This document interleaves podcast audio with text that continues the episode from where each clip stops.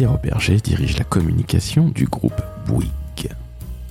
Alors le groupe Bouygues, vous connaissez évidemment ses marques, à commencer par Bouygues Télécom, l'opérateur téléphonique, TF1, mais vous connaissez certainement également Bouygues Construction, Bouygues Immobilier et Colas qui sont parmi les trois grandes marques fondatrices de ce groupe. Durant sa jeunesse, Pierre aurait voulu être marin. Il en a gardé un côté capitaine, non pas de frégate, mais capitaine d'industrie et manager. Et croyez-moi, diriger la communication du groupe Bouygues est loin d'être simple. En premier lieu, il dirige une équipe de 25 personnes et anime également un réseau de 300 communicants partout en France et à travers le monde. Alors, chères auditrices, chers auditeurs, vous l'aurez compris, ce nouvel épisode du décodeur de la communication est en compagnie d'un homme d'ultra haute qualité, un manager, un entrepreneur qui a baroudé, c'est le cas de le dire, tout d'abord dans le food chez Danone avant de travailler chez Sarali et aujourd'hui, depuis presque 13 ans, à la tête de la communication du groupe Bouygues. Je vous laisse écouter cet épisode qui est une véritable masterclass sur les valeurs, sur le management, sur la créativité. Et à ce titre, j'espère que vous apprécierez en laissant un joli commentaire sur Apple Podcast ainsi que 5 étoiles. Et même motif, même punition sur Spotify. Je suis Laurent François, fondateur et dirigeant de l'agence Maverick. Et croyez-moi, j'ai pris un énorme plaisir à interviewer Pierre Auberger, directeur communication du groupe Bouygues. Très très bonne écoute à toutes et à tous.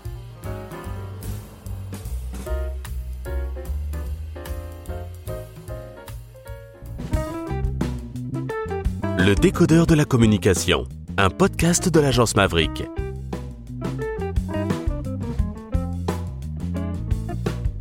Salut Pierre, Salut Laurent, comment ça va? Mais je vais très bien, merci. Alors merci à toi de m'accueillir au groupe Bouygues. C'est la classe absolue. Bon, écoutez, c'est la moindre des choses, chers amis. Merci beaucoup. Alors le groupe Bouygues. Bouygues, on sait tous ce que c'est. On connaît Bouygues Télécom, on connaît Francis Bouygues et aujourd'hui Martin Bouygues, grande famille du business français. Est-ce que tu peux, s'il te plaît, nous présenter le groupe Bouygues dont tu es le directeur de la communication depuis bientôt 13 ans? Alors, le groupe Bouygues est un groupe euh, de services diversifiés euh, qui est composé de cinq grands métiers. Bouygues Construction, bien connu, c'est le BTP. Bouygues Immobilier, le promoteur immobilier. Colas, les euh, infrastructures routières et ferroviaires. Et tu l'as cité, Bouygues Télécom, sans oublier TF1. Alors, la bonne nouvelle, c'est que si tout va bien, puisque nous sommes en process en ce moment d'acquisition de euh, la filiale d'Engie qui s'appelle Equance, qui est une société de services multitechniques. Normalement, donc, on espère un closing de l'opération à l'été euh, 2022. Euh, nous devrions faire un sixième métier du groupe, qui sera un métier autour des services multitechniques, qui fera de Bouygues le deuxième mondial dans ce domaine, avec euh, un peu plus de 16 milliards d'euros de chiffre d'affaires. La classe absolue. Si tu le dis, c'est que c'est vrai. On est bien d'accord. Bon, j'ai une question, une première question. Tu sors de l'ESSEC il y a quelques Oui. années. Très belle école. C'est vrai Tu fais ton service militaire, comme tous les jeunes hommes à l'époque. Tu vas à Brest, C'est vrai sous-marin, Oui, marine. Oui, Et je crois que tu es encore très attaché à la marine. c'est vrai. Ah, faut que tu nous en dises plus, ça, parce que là, deux mots, ça ne va pas le faire. Alors, euh, qu'est-ce que je peux dire? Alors, En fait, moi, j'ai une vocation contrariée d'officier de marine. Ça peut paraître euh, original ou étonnant. Euh, il se trouve que pendant une longue, une partie de mon adolescence, j'ai caressé ce projet de devenir officier de marine. Il se trouvait que, que mon père l'avait été, mais euh, pas pas seulement pour cette raison-là. Euh, et en fait, euh, j'ai malheureusement une vue qui est pas extraordinaire euh, et qui, à l'époque, les conditions euh, d'entrée euh, dans la marine étaient extrêmement strictes et il était euh, difficile de faire une carrière, d'abord d'être pris et de faire une carrière intéressante, euh, notamment de chef de quart, c'est-à-dire de voilà d'avoir la, euh, la la conduite euh, du, du bateau euh, de jour comme de nuit, euh, qui mène à un commandement de bateau. Et donc euh, finalement j'ai changé de fusil d'épaule si j'ose dire et euh, j'ai choisi donc euh, de faire des études euh, de commerce donc de faire une prépa euh, euh, HEC et ensuite de, de, rentrer à l'ESSEC. Alors il se trouve que j'ai passé effectivement un an, tu l'as souligné, comme aide de camp d'amiral à Brest et à Paris. C'était, j'étais un petit peu entre les deux comme donc aide de camp de l'amiral commandant les sous-marins nucléaires, ce qui était une expérience absolument extraordinaire dans ma vie. j'ai plongé sur des, ces monstres d'acier à plusieurs centaines de mètres de, de profondeur avec euh, une force nucléaire. Donc c'est assez euh, imposant. Donc j'ai touché du doigt euh, le, cœur de la dissuasion nucléaire à cette époque-là.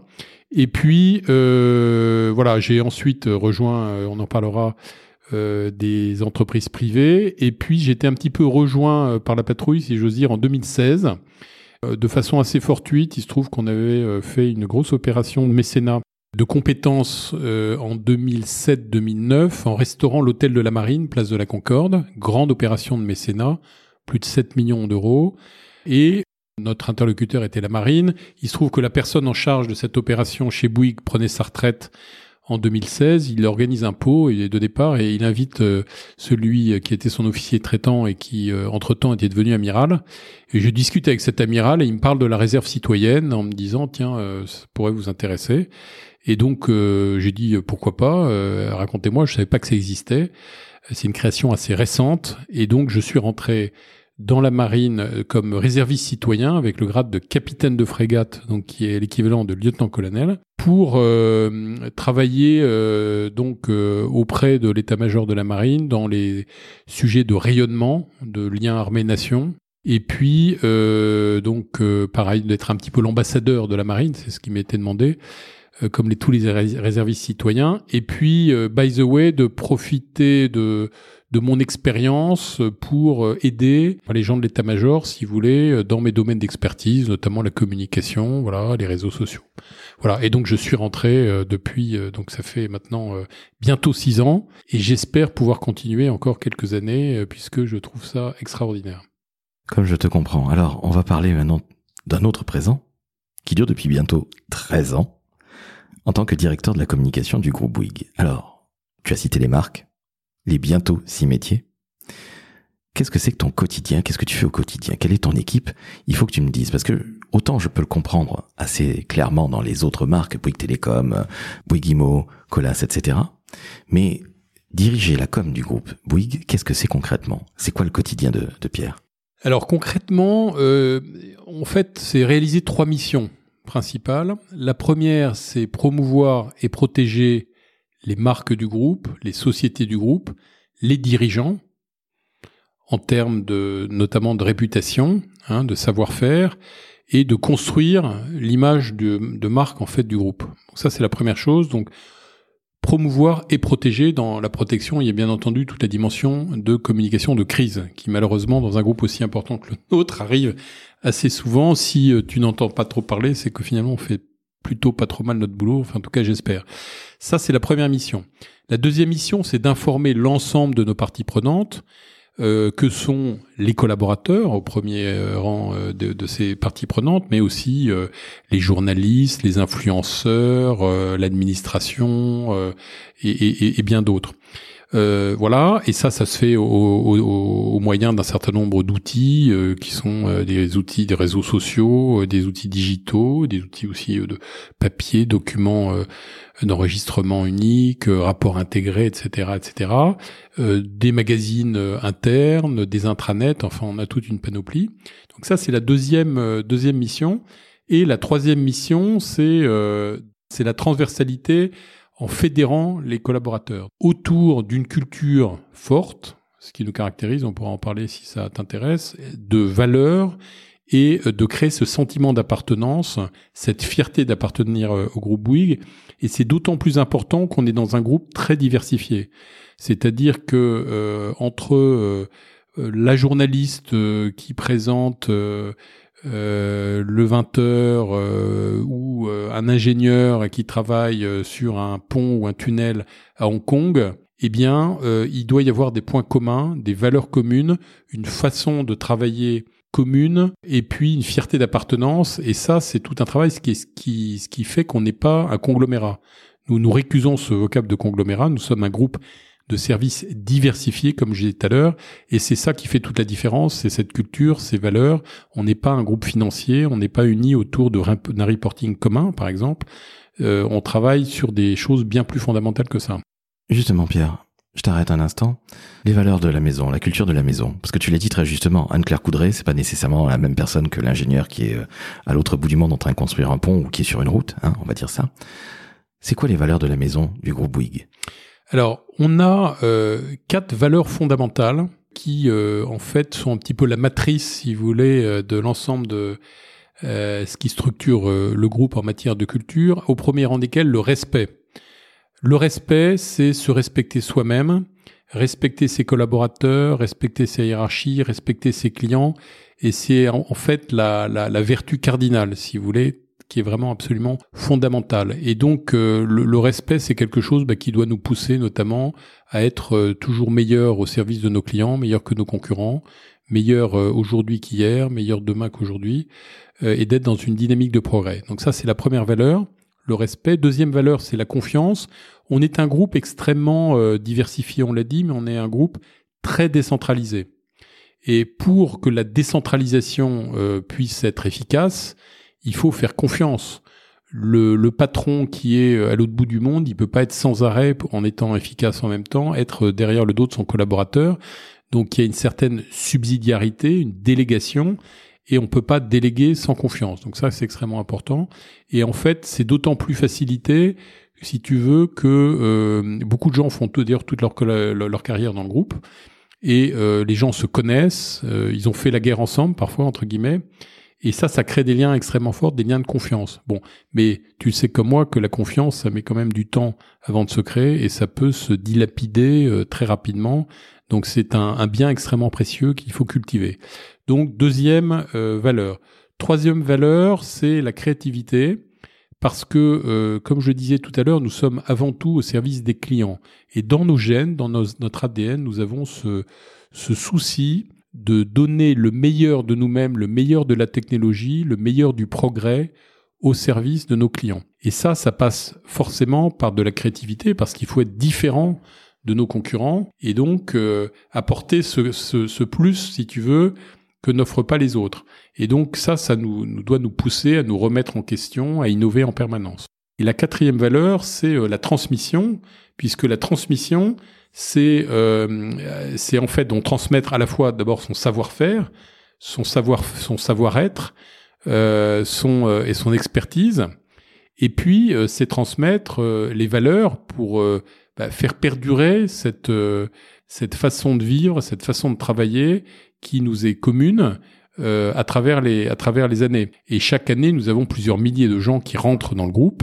Il y en a qui partent beaucoup touchés par l'âge de la retraite. Il y a un renouvellement. Il y a assez peu de turnover par rapport à d'autres entreprises. Le groupe Bouygues est encore un groupe où on peut faire toute sa carrière. Et ça, c'est nous nous considérons que c'est un atout. Mais bien, il faut transmettre à tous ces jeunes ou moins jeunes, mais beaucoup de jeunes euh, généralement, qui nous rejoignent. Donc, il faut qu'on leur donne cette transmission. Donc, euh, pour euh, résumer, respect, confiance, créativité et puis transmission. Tout ça, ça ressemble à des valeurs d'entrepreneur. Ce sont des valeurs d'entrepreneur parce que notre président Martin Bouygues, qui n'est que le deuxième président du groupe sur ces 70 dernières années, donc puisqu'on a été fondé il y a 70 ans par Francis Bouygues. Donc lui, Martin Bouygues, c'est un entrepreneur dans l'âme. Francis Bouygues était bien entendu, donc qui est notre fondateur, a créé en 52 le groupe Bouygues, enfin ce qui n'était pas le groupe Bouygues, d'ailleurs ce qui était l'entreprise Francis Bouygues, qui est devenu Bouygues et Bouygues Construction, avait avant tout une âme d'entrepreneur. Donc nous, ça fait partie de nos gènes et euh, nous sommes des entrepreneurs évidemment. Justement, toi qui vis aux côtés d'entrepreneurs, qui est proche de la des directions, on est bien d'accord. Oui. Comment est-ce que tu fais pour quelque part faire passer les messages. C'est loin d'être simple. Parfois, les dirigeants veulent aller très très vite, les directeurs de la communication ou directrices de la communication parfois doivent prendre le, train.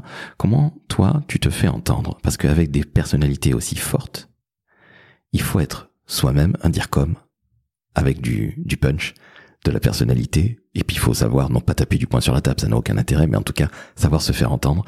Comment est-ce que tu fais, toi Pierre, qui a de l'expérience? Alors je pense que d'abord, il faut euh, acquérir une crédibilité qui repose sur plusieurs choses. d'abord évidemment, mais c'est une condition nécessaire mais pas suffisante, c'est avant tout le savoir-faire, la compétence. C'est-à-dire qu'on attend de moi d'être euh, le sachant en matière de communication, donc capable de de, de, communiquer euh, soit vers l'extérieur, soit en interne, de façon efficace, euh, comme je l'ai dit, et de d'accomplir les trois missions dont j'ai parlé tout à l'heure. Et ça, c'est absolument fondamental. Et chez Bouygues, en toute humilité, je pense qu'on peut dire que les les, le niveau d'expertise, voire le niveau d'excellence est absolument euh, très élevé. Et donc, euh, on attend de nous euh, d'être de, d'excellents d'excellents collaborateurs. Et donc ça, c'est ce que j'essaye de faire tous les jours. Alors la deuxième chose, c'est c'est en fait la fiabilité, bien entendu. C'est-à-dire que on est dans, dans un groupe. Alors, je suis directeur de la communication d'un groupe coté au CAC 40. Et euh, quand on est coté au CAC 40, on a un certain nombre d'obligations légales. On doit publier euh, en temps et en heure euh, des informations qui sont des informations financières tous les trimestres. On doit communiquer sur des opérations de, fusion et d'acquisition. On a un certain nombre d'opérations financières et on se doit d'être juste, d'être précis et d'être rigoureux. Euh, on communique les bons chiffres au bon moment, euh, ni avant ni après, etc., euh, etc. Donc ça, je crois que c'est important. Et la troisième chose, et je pense que c'est quelque chose que je, je, recommande en tout cas aux la plupart des communicants, c'est de s'appuyer aussi sur une expertise business. et c'est alors j'ai un parcours atypique puisque on en parlera peut-être, mais j'ai fait autre chose. J'ai une vie avant la communication puisque j'ai occupé euh, des responsabilités de directeur euh, marketing et, même de enfin euh, tous les postes de marketing à l'époque dans des entreprises de grande consommation, notamment Danone, et puis également des postes commerciaux donc et d'encadrement, donc de vendeur puis d'encadrement. Et ça, ça m'a donné une connaissance du business, de la stratégie d'une entreprise et ça m'a donné la faculté de pouvoir en parler de façon euh, assez euh, fluide, euh, à la fois en externe auprès des journalistes, des influenceurs, mais aussi évidemment en interne. Et donc ça, ça donne une crédibilité supplémentaire. Donc je crois que c'est ce qui fait un peu notre marque de fabrique. mais encore une fois, je crois que c'est un, un job pour lequel il faut une certaine humilité parce que malgré l'expérience, malgré la maturité d'une certaine façon, il faut jamais baisser sa garde et euh, on est dans une on n'est pas dans la dans de la science on est dans l'art plutôt. Et donc euh, c'est pas une science exacte bien entendu. Euh, il faut faire attention aux recettes euh, dupliquer ce qui a été vrai à un moment ne l'est plus aujourd'hui. Et donc il faut s'adapter en permanence. Donc il faut euh, avoir une énorme euh, agilité, flexibilité, capacité de remise en question et une très grande disponibilité évidemment, puisque bah, le quotidien d'un directeur de la communication, il est euh, souvent chamboulé par l'actualité. Il faut pouvoir réagir très vite, y compris tard le soir ou tôt le matin et le week-end, pour gérer des crises, gérer des demandes d'information. et puis également, et je terminerai là-dessus, euh, on insiste souvent assez peu sur ce point, mais je pense qu'il y a une dimension de management qui est extrêmement euh, importante, puisque les directeurs de la communication euh, gèrent des équipes, alors petites, moyennes ou grandes. Moi, j'aurais tendance à dire que j'ai 25 collaboratrices et collaborateurs, mais en, en direct, j'ai l'animation d'une équipe d'environ 350 communicants dans le groupe, qui, avec qui j'ai des relations fonctionnelles, mais dont je suis le chef d'orchestre en fait, eh bien, euh, il faut euh, animer euh, ces équipes, leur donner du sens et faire en sorte qu'elles exécutent plutôt une symphonie qu'une cacophonie, c'est-à-dire que le directeur de la communication de TF1 ou de Bouygues Construction euh, bah, fasse parler euh, son patron euh, au bon moment avec les bons messages et en toute transparence avec la maison mère, puisque ça impacte bien entendu là que le cours de bourse et la réputation.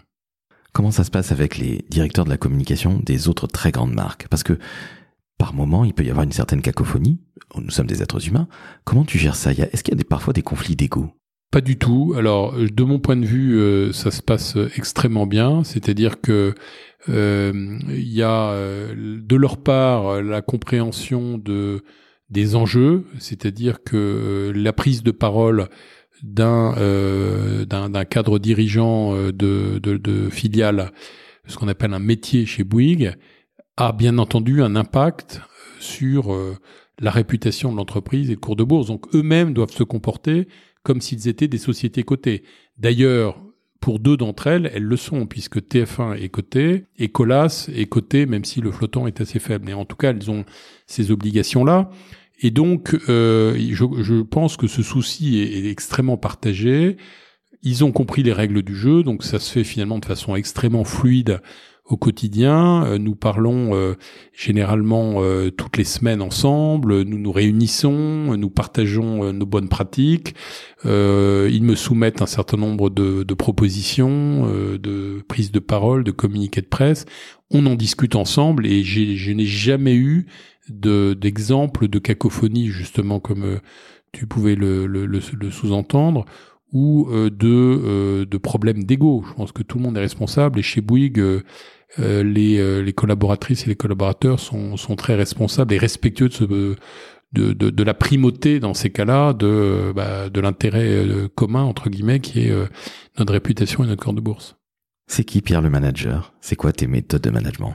Alors Pierre le manager, euh, c'est quelqu'un de d'exigeant dans l'exécution, dans euh, le savoir-être, dans euh, la fiabilité, le rendez-vous euh, par rapport aux objectifs, dans le, le comportement, et qui essaie de donner du sens à ses collaboratrices et collaborateurs, parce que je pense que quand on sait où on va, on est plus performant et on essaie donc de partager tous ensemble à nos euh, nos, nos, plans de communication et, l'idée c'est que tous mes collaborateurs euh, ici chez Bouyguessa doivent savoir exactement ce que fait le petit camarade, où on va collectivement, donc et on a des réunions assez fréquentes. Donc ça c'est le premier point, c'est l'exigence. Le deuxième, c'est la bienveillance. Alors ça, c'est aujourd'hui un peu tarte à la crème, mais je pense que je pratique depuis euh, longtemps ce mode de management qui est un petit peu qui doit être équilibré, qui est parfois un petit peu en tension, c'est que on ne peut, de mon point de vue, être exigeant que si on est, on est bienveillant à côté, parce que bienveillance, c'est en fait euh, donner l'assurance que si les règles du jeu sont bien comprises, euh, il y a aussi un droit à l'erreur. Hein. Euh, on parlait, tu disais tout à l'heure que Bouygues était un groupe d'entrepreneurs. C'est la vérité. Ce que dit très souvent Martin Bouygues, c'est bah oui, vous êtes des entrepreneurs, vous avez le droit à l'erreur. En revanche, ce, qu'il ne faut pas, c'est d'une part de cacher ces erreurs, c'est d'autre part de les, euh, les, les, les, faire porter par ses petits camarades, et puis euh, il faut par ailleurs euh, le, les, les, dénoncer rapidement, et puis il faut dénoncer les erreurs rapidement, et, et, plutôt que de les mettre sous le tapis, et par ailleurs il faut également euh, pouvoir les corriger et en tirer les conséquences. On n'a pas le droit de refaire deux fois la même la même bêtise. Bon, donc ça c'est important. Et pour mes collaborateurs, c'est pareil, c'est-à-dire qu'ils savent que euh, voilà, j'attends des choses euh, euh, bien faites de leur part. Hein, ça c'est quelque chose d'important, mais c'est dans notre code ADN Bouygues, hein, donc euh, ça il n'y a pas de mystère. Mais euh, ils doivent compter sur aussi performant de mon point de vue que quand on est motivé, content de rejoindre ses collègues, son patron, euh, et donc ça, c'est un équilibre quotidien auquel il faut veiller et qui passe bah, par une certaine convivialité. Mais convivialité, c'est pas non plus le copinage. Donc tu vois, il y a, y a un, équilibre à trouver, une tension permanente entre ces, deux, ces deux points. Donc voilà mon mode de management. Tu sais quoi ça me fait penser? Ça me fait penser à l'armée. J'ai fait l'armée, j'ai énormément apprécié. On fait des métiers qui sont de prime abord, toi et moi, dans la communication, très très loin de la rigueur. Mais le groupe Bouygues, c'est un groupe extrêmement rigoureux. Ça commence par euh, Francis Bouygues. C'est vrai. Un dieu vivant du business en France qui euh, monte sa boîte de BTP. Et aujourd'hui, c'est ce magnifique groupe international. Et on ne peut pas monter quelque chose d'aussi grand et aussi fort sans avoir à un moment ou à un autre cette rigueur quelque part militaire. Et je la retrouve en toi et j'en suis extrêmement heureux. Alors ça va faire peur à nos plus jeunes auditeurs et nos plus jeunes auditrices parce que l'armée, on ne sait pas trop ce que c'est. Surtout ces temps-ci, malheureusement, l'actualité n'est pas très, pas très rose. Mais je crois que tu nous montres, et même j'en suis certain, Pierre, qu'il faut savoir à un moment être, entre guillemets, carré et en même temps créatif, comme tu le disais.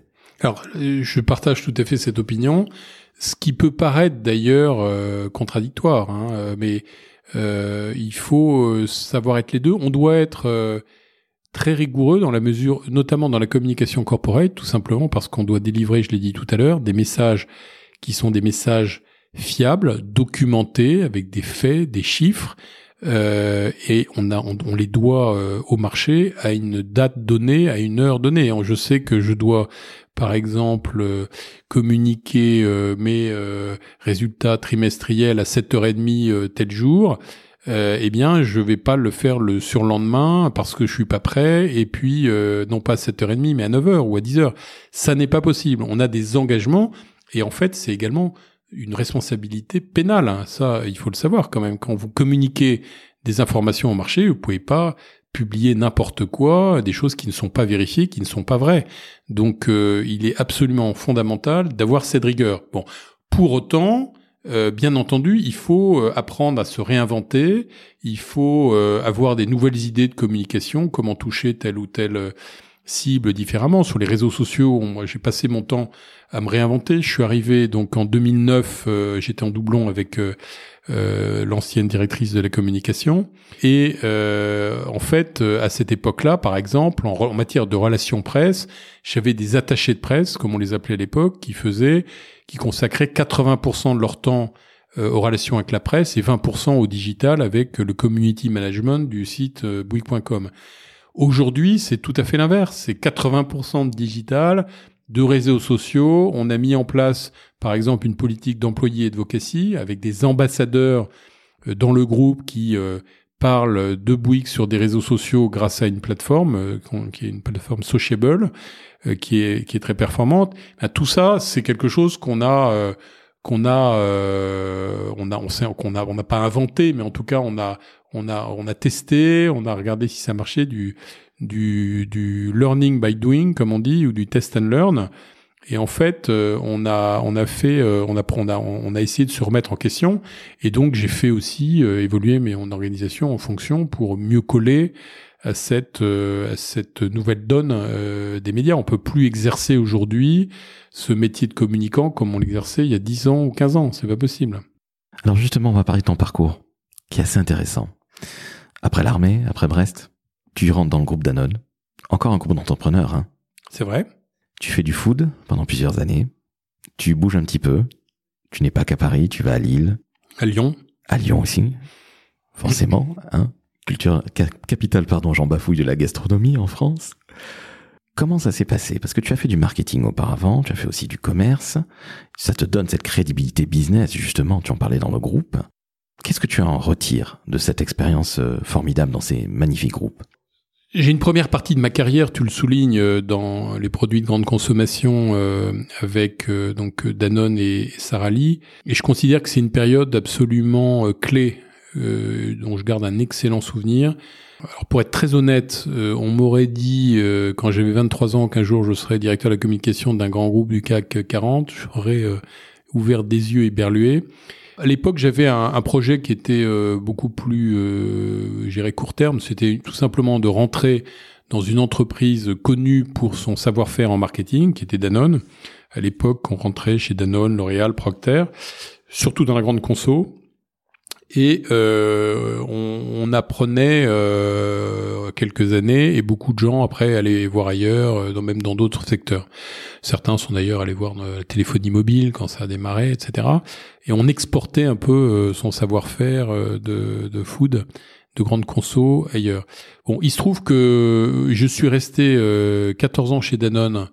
Euh, parce que ça marchait très bien et qu'on m'a proposé tous les deux trois ans des progressions de carrière, de poste, euh, voilà. Et je suis sorti finalement de Danone un peu malgré moi puisque ma société était revendue. Euh, et en fait, euh, il y avait une clause qui nous interdisait de revenir pendant plusieurs années dans le groupe. On a été, le comité de direction de ma filiale avait été revendu avec les meubles, si j'ose dire. Et donc, euh, moi, mon souhait, c'était de prendre une direction générale de, de filiales plutôt à l'étranger. Et donc ça, ces projets ont été contrecarrés. Et donc, euh, je suis resté euh, quelques mois dans, dans, dans, la société. Il se trouve qu'un chasseur de tête qui m'a qui m'a appelé, qui m'a proposé de, jouer, de, de rejoindre Sarali, qui était un groupe américain. J'ai dit Banco, c'est intéressant de voir un groupe anglo-saxon après un groupe français. Je vais y apprendre des choses.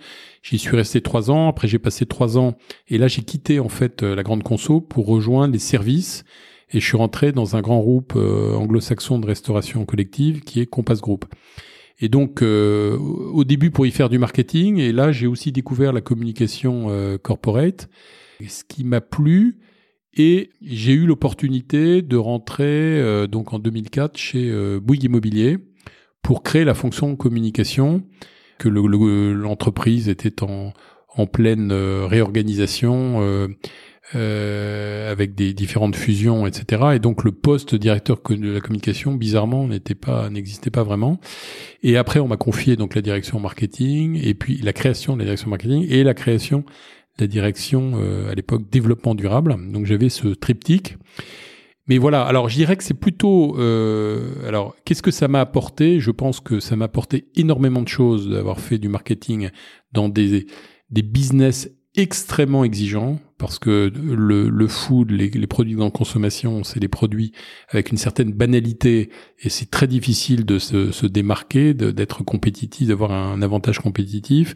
La notion de marque est extrêmement importante, donc j'ai travaillé dans un univers extrêmement exigeant avec des gens extrêmement performants. Et je trouve que les, les, tous, tous mes collègues de Danone ou patrons, patronnes que, que, que j'ai euh, côtoyés à l'époque étaient des gens absolument remarquables, très brillants, et j'ai beaucoup appris grâce à eux. Et puis j'ai appris le management, figure-toi, puisque euh, j'étais euh, en tant que commercial et, et notamment dirigeant de, de force de vente, euh, j'ai appris à diriger à distance d'ailleurs euh, des euh, chefs de vente et des, des représentants des commerciaux qui étaient des races éloignés de moi géographiquement. Et c'est là que j'ai appris à recruter, à former, à manager, euh, voire malheureusement à sanctionner quand c'était nécessaire. Mais mon, je pense qu'on apprend beaucoup plus dans ce type de de formation, de, de fonction, pardon, car euh, on est confronté vraiment au quotidien à, l'hyper, euh, donc au terrain et, vraiment à quelque chose d'hyper opérationnel, avec euh, un objectif très précis et très challenging à, atteindre, avec une demande extrêmement forte de la grande distribution française. Et Dieu sait si ils sont exigeants et extrêmement extrêmement challengeants. Donc ça, ça, c'est là que j'ai vraiment appris à manager des équipes euh, assez importante. Et ça, ça m'a servi énormément. Euh, ça continue de me servir donc dans mon management au quotidien. Et puis euh, j'ai appris sur bah, la stratégie de l'entreprise, le la gestion financière, etc. pour pouvoir en parler et avoir cette crédibilité tant en interne qu'en externe. Ok, donc maintenant je comprends mieux pourquoi j'ai l'impression d'avoir un entrepreneur face à moi. C'est très gentil de ta part. J'en suis un depuis 12 ans et je les aime tellement, mais je sais aussi les reconnaître. Ce qui ne veut pas dire que les DIRCOM ne sont pas entrepreneurs, on les forcément, sont des managers, mais je comprends mieux pourquoi j'avais cette impression depuis le début. Ok, c'est extrêmement clair. On va parler d'un sujet, puis après je vais te laisser parce que tu as évidemment beaucoup d'obligations. La RSE. Ça ne peut pas être du pipeau ni du greenwashing chez toi, on est bien d'accord. On est bien d'accord. Qu'est-ce que c'est très concrètement? Parce qu'il y a énormément de métiers, bientôt un sixième. Est-ce que tu peux nous en parler en quelques mots? Oui, alors la RSE, c'est quelque chose qu'on a, qui nous tient à cœur euh, chez Bouygues depuis 2005 euh, environ. Donc Martin Bouygues avait euh, initié cette stratégie RSE avec d'abord la création d'un poste de directeur de développement durable et on a commencé à l'initier surtout d'ailleurs dans nos métiers de la construction. Aujourd'hui, c'est plusieurs choses. La RSE, c'est avant tout euh, une stratégie climat qui vise euh, à nous décarboner. Donc nous avons pris des engagements vis-à-vis de nos parties prenantes de diminuer euh, notre empreinte carbone d'ici 2030 entre 30 et 50% selon nos, nos métiers hein, par rapport à, 2020. et donc nous sommes engagés sur cette trajectoire et donc c'est deux choses. C'est d'une part proposer des services et des produits à nos clients qui sont moins carbonés, moins moins polluants. Euh, c'est euh, des bitumes euh, qui sont plus vertueux, basse température, tiède, etc. par exemple, à base de produits végétaux, bon, ça c'est quelque chose de très important. C'est des bâtiments en bois plutôt que de bâtiments en béton. c'est des flottes de véhicules qui passent à l'électrique ou à l'hybride. Euh, etc., etc. Donc là, on est extrêmement vigilant, on est très engagé sur ce point de sur ce sujet-là puisque euh, nous pensons que c'est absolument clé. On a, on a géré une responsabilité collective euh, vis-à-vis de la planète et c'est très important. Donc ça, c'est un premier sujet. Et on a un deuxième sujet qui monte en puissance, c'est la biodiversité. Euh, puisque qui est d'ailleurs lié aussi au, climat, mais c'est lutter contre l'artificialisation des sols, c'est préserver un certain nombre de de, de, de lieux, d'espèces, c'est reconvertir des carrières, par exemple, qui étaient de cailloux qui étaient euh, exploités par euh, Colas euh, et puis qui deviennent de, de, de nouveaux écosystèmes vertueux. Et donc voilà, ça c'est des exemples et qui nous structurent énormément et qui font l'objet d'un reporting extra-financier qui est lui-même audité par des par des entreprises, par des consultants. Et c'est donc en l'espèce c'est EY qui le fait pour nous qui nous qui nous audite. Et euh, donc ce sont des chiffres qui doivent être vérifiés, qu'on communique au marché. Et c'est absolument majeur. Et c'est aussi des sont des conditions pour nous permettre de rentrer dans des indices euh, CSR comme on dit ESG euh, e pour donc environnement sociétaux et, et gouvernance qui nous permettent voilà de, de, de, figurer dans les, les bons indices qui voilà euh, euh, réunissent un certain nombre de d'entreprises et de d'actions de qui sont euh, vertueuses et qui sont recommandées à l'achat par les, les, les les analystes. Pierre, j'ai une dernière question pour toi. En fait, j'en ai deux dernières. La première, quel conseil justement, fort de toute cette très belle expérience dans le food, la grande conso comme tu dis, dans l'immobilier et aujourd'hui à la tête de la communication du groupe, donc je le rappelle, une équipe de 25 personnes directement, animer un réseau de 350 communicantes et communicants. C'est énorme, très clairement, mais c'est normal, c'est la taille du groupe. Quel conseil tu donnes justement à un gamin, un jeune qui veut se lancer dans les métiers de la communication, du marketing ou du digital? Alors, moi je pense que euh, il faut euh, avoir d'abord une appétence extrêmement forte sur euh, euh, les, les, valeurs d'une marque, euh, les résultats d'une entreprise, des produits, etc. Donc ça, c'est extrêmement important. Et donc, il faut aimer l'information. Il faut aimer s'informer par tous les moyens possibles. et ça, c'est extrêmement et, et comprendre l'information. Ça, c'est la première chose. La deuxième chose, je crois, je pense qu'il faut, mais ça paraît évident pour tous les jeunes, vraiment être très très à l'aise dans le digital. Et ça, alors, c'est pour les digital natives, c'est c'est un, un, effectivement un truisme, mais euh, euh, pour les plus âgés, c'est pas toujours aussi facile. Donc moi, je me suis complètement euh, mis dedans parce que j'ai considéré que c'était absolument clé. Et j'ai souvent tendance euh, à dire que euh, un communicant non digitalisé est un, un communicant ubérisé. Et, et donc c'est absolument important. Alors ça, c'est les, les, deux choses vraiment très importantes. Et donc, il faut qu'il euh, rentre dans une société euh, où il va pouvoir se former, le communicant. Euh, avoir des gens qui vont lui faire confiance, qui vont lui permettre de, de, toucher, de toucher pardon, à, différents, euh, à différentes parties de la communication.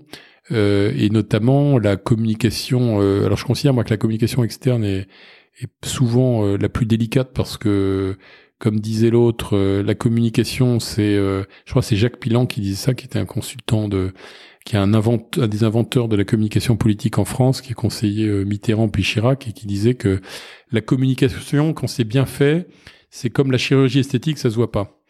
Et donc c'est un peu comme ça. Et mais, mais quand ça quand c'est mal fait, en revanche, ça se voit énormément et donc euh, ça pose problème. Donc je crois que c'est extrêmement important de d'être familier de ces sujets de communication euh, de communication externe. Donc euh, simplement, euh, voilà, il n'y a pas que la communication externe, il y a évidemment d'autres pans. C'est bien d'avoir, si on peut, un parcours assez complet, éclectique, avoir fait de la communication externe, de la communication interne, de la production de contenu, enfin du, brand content, etc.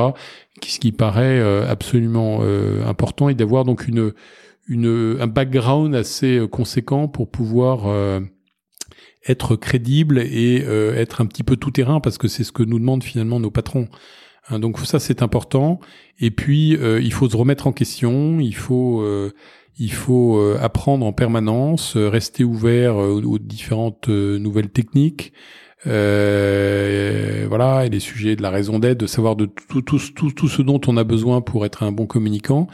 Et donc, on peut évidemment pas se reposer sur sur ses lauriers. Donc, c'est une dynamique de, de progrès permanente, de réinvention et de voilà et de et de, et de formation continue, si j'ose dire, tout au long de sa carrière. Donc ça, c'est vraiment important. Et euh, je pense que euh, idéalement, ce que l'idée, mais ça ne touche pas que les communicants, c'est, je dirais, là aux jeunes, essayez de choisir euh, votre patronne ou votre patron parce que c'est d'ailleurs plus la probabilité que ce soit une patronne est plus plus importante d'ailleurs dans la communication puisqu'il y a une majorité de femmes et c'est d'ailleurs très heureux. Mais il faut essayer de voilà de trouver des gens qui vont être avoir cette exigence et cette bienveillance pour euh, vous former, vous apprendre des choses et vous faire grandir de façon euh, assez euh, permanente. Et je donnerai comme dernier conseil, surtout, ne vous encroutez pas dans un poste, surtout quand vous êtes jeune. Euh, changer, demander à changer, à voilà, à passer du digital à la comme interne, à l'événementiel, etc., pour vous remettre en question et vous remotiver et enrichir ainsi votre parcours. Dernière question. Qu'est-ce que tu fais lorsque tu n'es pas dire comme? Qu'est-ce que tu fais de ton temps libre, si tu en as un peu? Alors, qu'est-ce que je fais euh, de mon temps libre? Plein de choses. Alors, j'ai un certain nombre de d'engagements euh, associatifs ou euh, citoyens. Et dans les engagements citoyens, j'ai cité tout à l'heure la marine, puisque je suis officier de la réserve citoyenne. j'ai un certain nombre d'engagements sociétaux, humanitaires, donc dans un certain nombre de euh, de, conseils d'administration, d'ONG, d'associations. Je suis aussi euh, donc administrateur de ESSEC Alumni, là tu l'as dit euh, tout à l'heure. je fais du sport, donc je pense que ça c'est très important. Il faut avoir un équilibre de vie. Je pense que on a besoin, on travaille beaucoup dans, dans ces jobs-là et il faut avoir une hygiène de vie, un équilibre de vie, ça, ça passe beaucoup par le sport. Donc, il se trouve que moi, j'aime bien courir, j'aime bien faire du vélo, j'aime bien euh, euh, nager, par exemple, euh, faire du bateau. Donc, ça, c'est des choses, donc, des sports de, de plein air. Je, je lis beaucoup, je m'intéresse beaucoup à l'histoire, à la géopolitique aussi. C'est deux, deux centres d'intérêt importants. Et puis, j'ai une vie de famille. Il se trouve que j'ai la chance d'avoir, même si elles sont grandes maintenant, quatre filles. Je suis marié, j'ai quatre filles. Et donc, euh, bah voilà, ça, tout ça, ça me, ça fait une vie bien remplie. Écoute, merci Pierre. Merci Laurent. On ne se connaissait pas. C'est un vrai plaisir de discuter avec toi. J'ai retrouvé des choses qui me rappellent mon passé et c'est extrêmement plaisant. Alors je te fais une proposition. Fermé direct. Tu es le bienvenu pour revenir, pour discuter sur plein de sujets de la communication. Avec plaisir. En tout cas, j'ai eu beaucoup de plaisir à échanger avec toi. Donc merci de m'avoir invité. C'est moi qui te remercie. À bientôt, j'espère. Merci à toi. Chers auditrices, chers auditeurs, quand on a des gens aussi formidables que Pierre, qu'est-ce qu'on fait? Ben, On met 5 étoiles sur Apple Podcast, on met 5 étoiles sur Spotify, on laisse toujours sur toujours, j'en bafouille, sur Apple Podcast un magnifique commentaire dithyrambique en disant Pierre, tu es formidable, ou Laurent, tu es formidable. Oui, après tout, pourquoi pas. En tout cas, ce fut un véritable plaisir. Je te remercie encore une fois, Pierre. Merci, Laurent. Ciao, ciao. Ciao, ciao.